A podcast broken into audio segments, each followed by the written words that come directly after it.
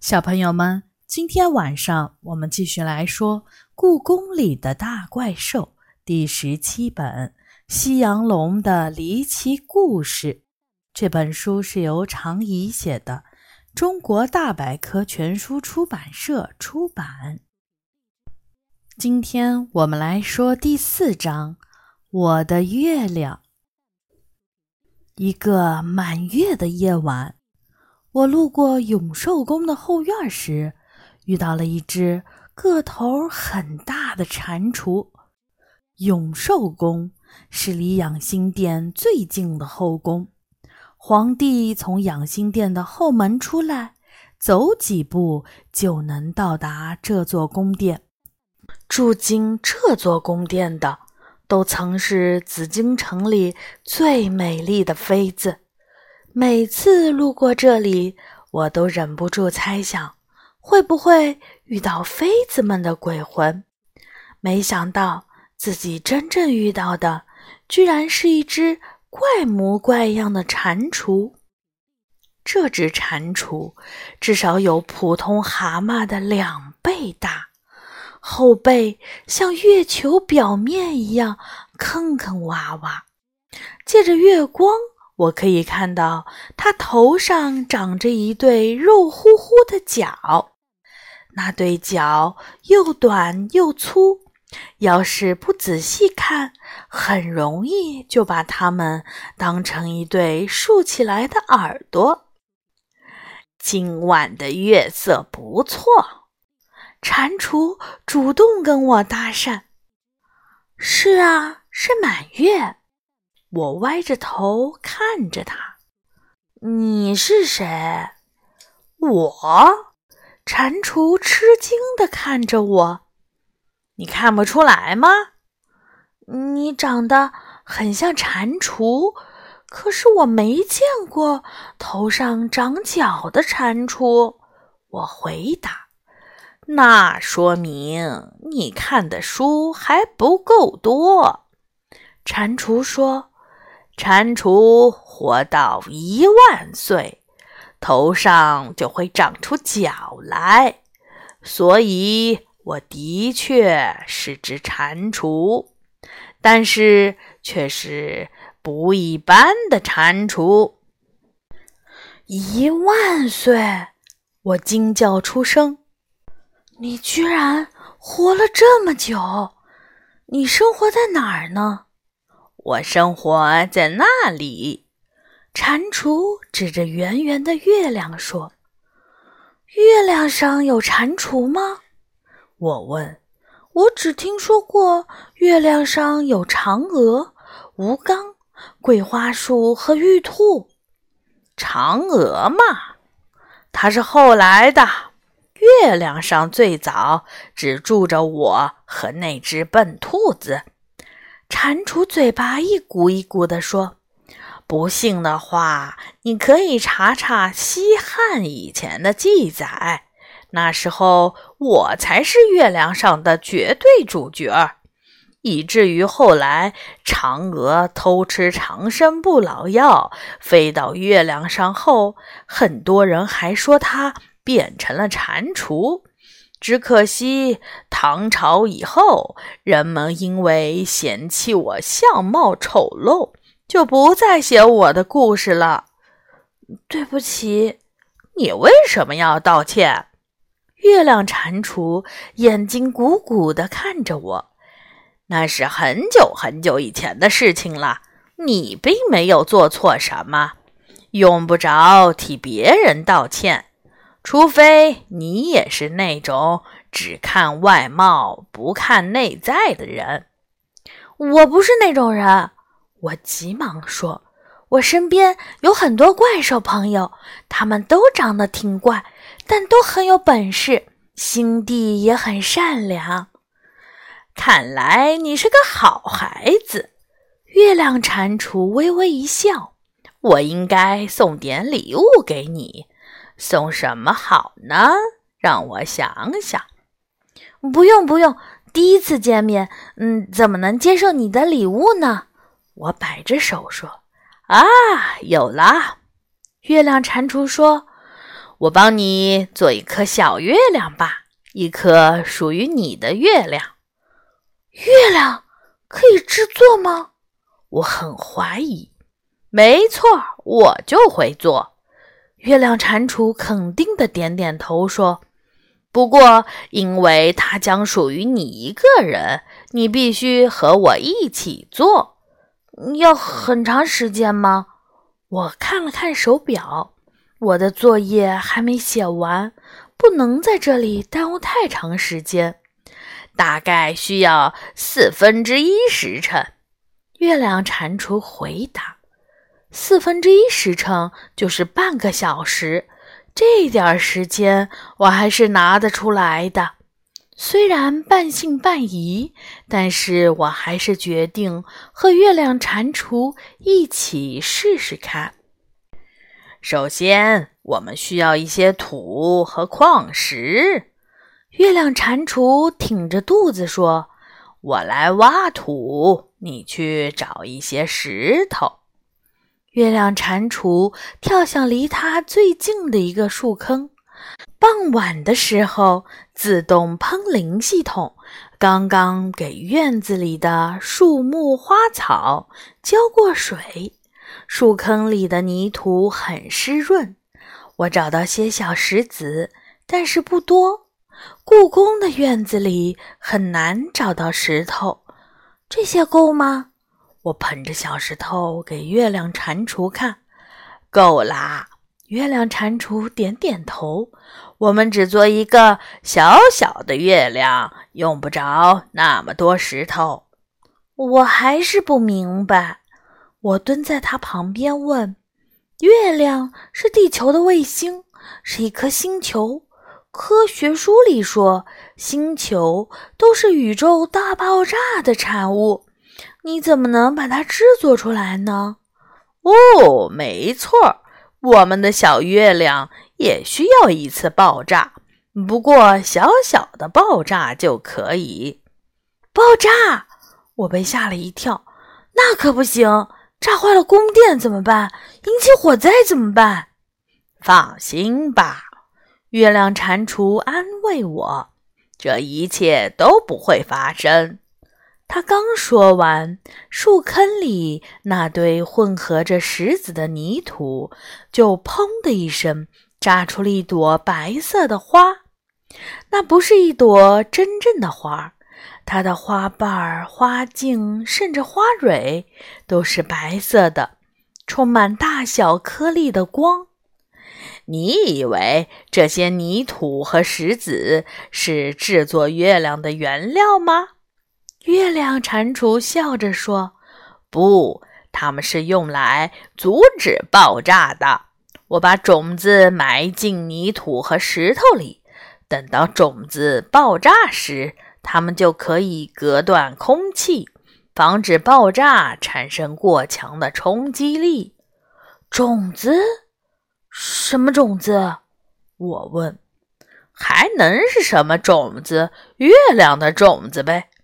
月亮蟾蜍说：“他翻开泥土，从里面拿出一颗圆圆的石头。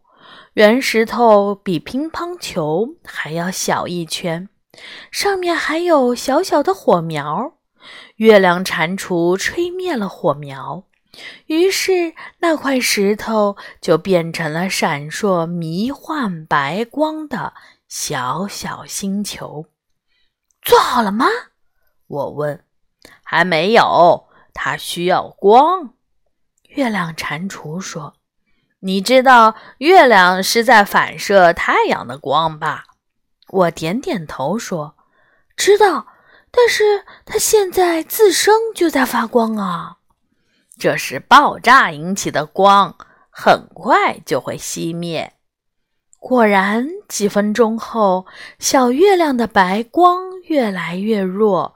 最后完全消失了，我的眼前只剩下一个丑丑的圆球，它是灰白色的，上面布满了大大小小的坑，摸起来一点儿都不光滑。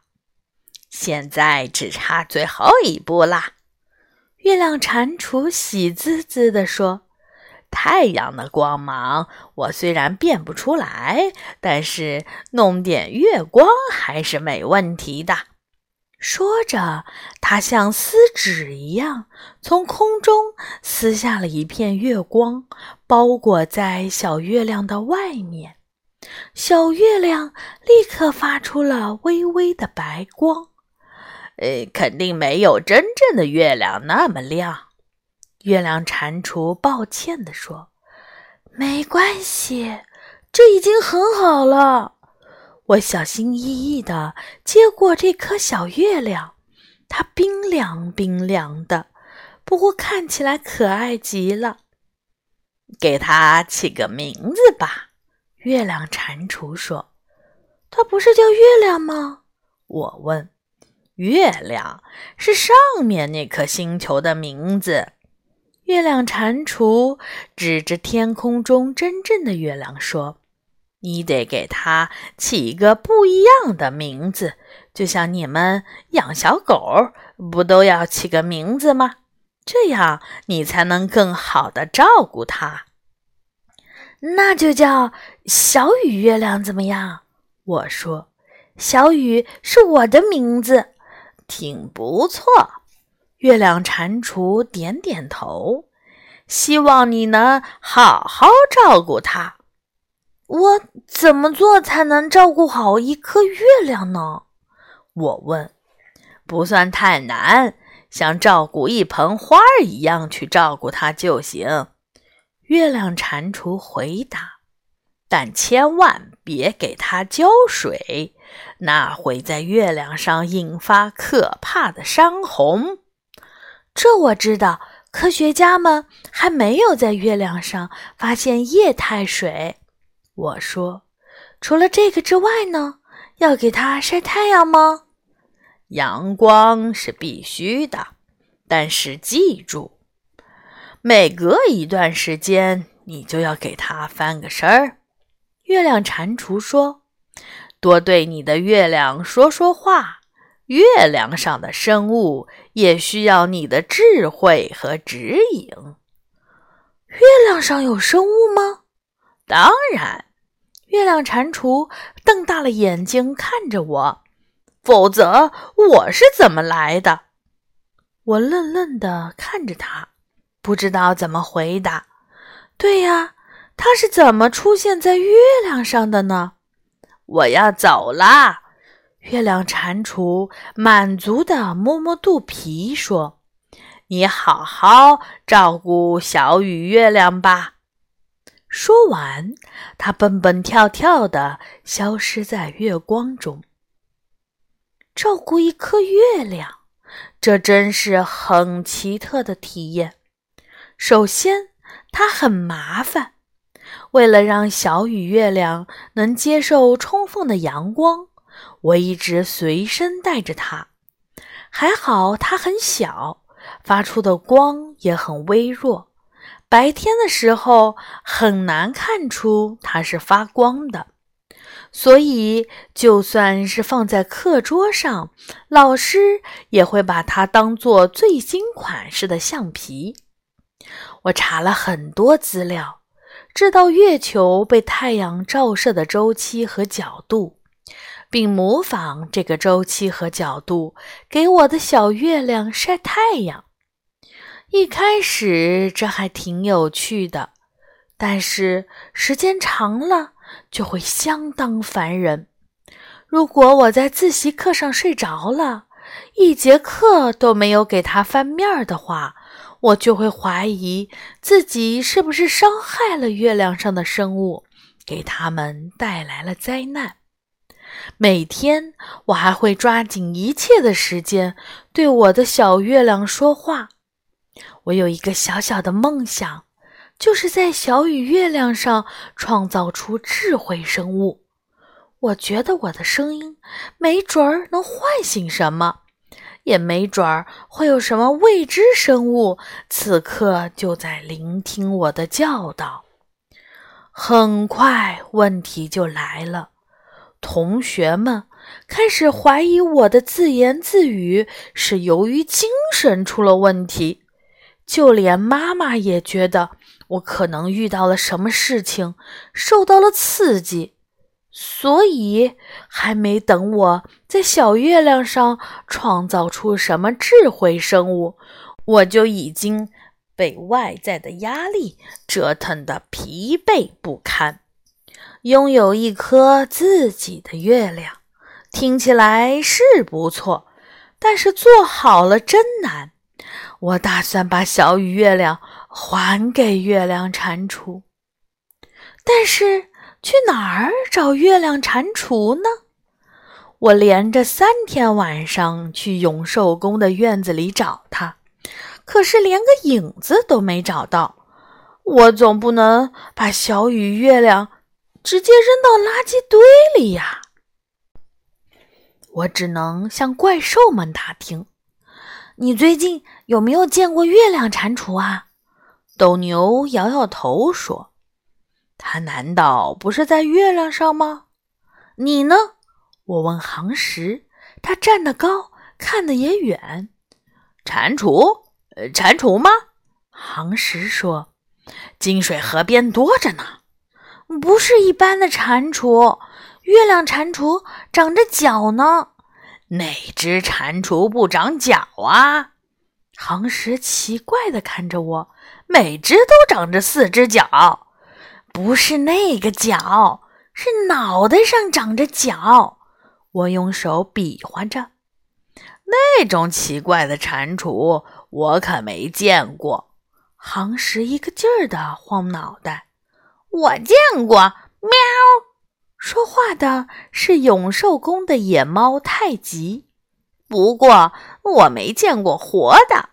太极不紧不慢地说：“我是在永寿宫的铜镜展上看到的，有一面唐代月宫铜镜后面的蟾蜍，不但头上长角，嘴里还能吐出祥云，喵。”怪不得我在永寿宫见到他，我明白了。太极点点头，喵。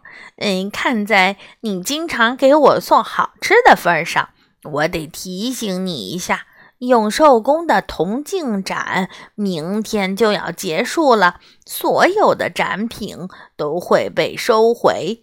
没等他说完，我已经一溜烟儿的朝着永寿宫跑去。无论如何，我今天晚上都要找到月亮蟾蜍，把小雨月亮还给他。永寿宫的院子空荡荡的，哪里有月亮蟾蜍的影子？我仔细地寻找了一圈，连大铜缸里都找了，也没找到。看来，月亮蟾蜍今天晚上是不会出现了。我失望地耷拉着脑袋，准备离开。就在这时候，我突然发现永寿宫的宫殿大门居然露着一道缝儿。啊，是管理员忘了锁门，还是来了小偷？我轻手轻脚地钻进去，安静的展厅里没有一个人。只有一面面被射灯照亮的古老铜镜，我一面铜镜接一面铜镜的看过去，至少找了半个小时，才找到野猫太极说的那面铜镜。它是唐代的月宫图铜镜，八瓣菱花的形状，镜子背面有一轮满月。月亮上面，桂花树的树干中微微隆起，成为镜钮。桂花树的右边是一群飘舞的嫦娥仙子，左边是正在捣药的玉兔和长着脚的蟾蜍。喂，月亮蟾蜍，我有事情找你帮忙，请你现身吧！我小声冲着铜镜说。没有任何事情发生。铜镜，铜镜，告诉我，月亮蟾蜍在哪里？铜镜亮晶晶的，反射着灯光，但是一动不动。天灵灵，地灵灵，月亮蟾蜍快显灵！宫殿里静悄悄的，一点儿声音都没有。我急了，从兜里掏出了小雨月亮，放到铜镜面前。月亮蟾蜍，你要是再不出来，我就把它扔了！我的话音还没落，一股黄烟就从我的右侧冒了出来。不能扔，不能扔啊！月亮蟾蜍一边叫着，一边从烟雾里走了出来。我实在没有耐心照顾一颗月亮了。我把小月亮交给他。月亮蟾蜍接过了小雨月亮，看了很久，说：“你把这颗小月亮照顾得真好啊！”他赞叹着。如果继续这样照顾下去，它没准儿会变成一颗小地球哦。放一些水上去，有充足的阳光，就会有生命产生。你真的打算放弃吗？我点点头。说实话，连一颗月亮都已经让我很烦恼了。更别提一颗拥有生命的星球了。你把它拿走吧，我连自己都还没有照顾好，不能长期照顾它。那好吧，月亮蟾蜍举着小月亮说：“我会替你好好照顾它。等有一天你后悔了，可以再来找我拿回去，怎么样？”那就麻烦你了。我朝着月亮蟾蜍鞠了一躬，头也不回地跑出了永寿宫，生怕月亮蟾蜍后悔要把小月亮还给我。宫殿的大门在我身后“啪”的一声关上了。我用手推了推，发现宫殿锁得好好的。刚才那个门缝儿到底是怎么回事儿呢？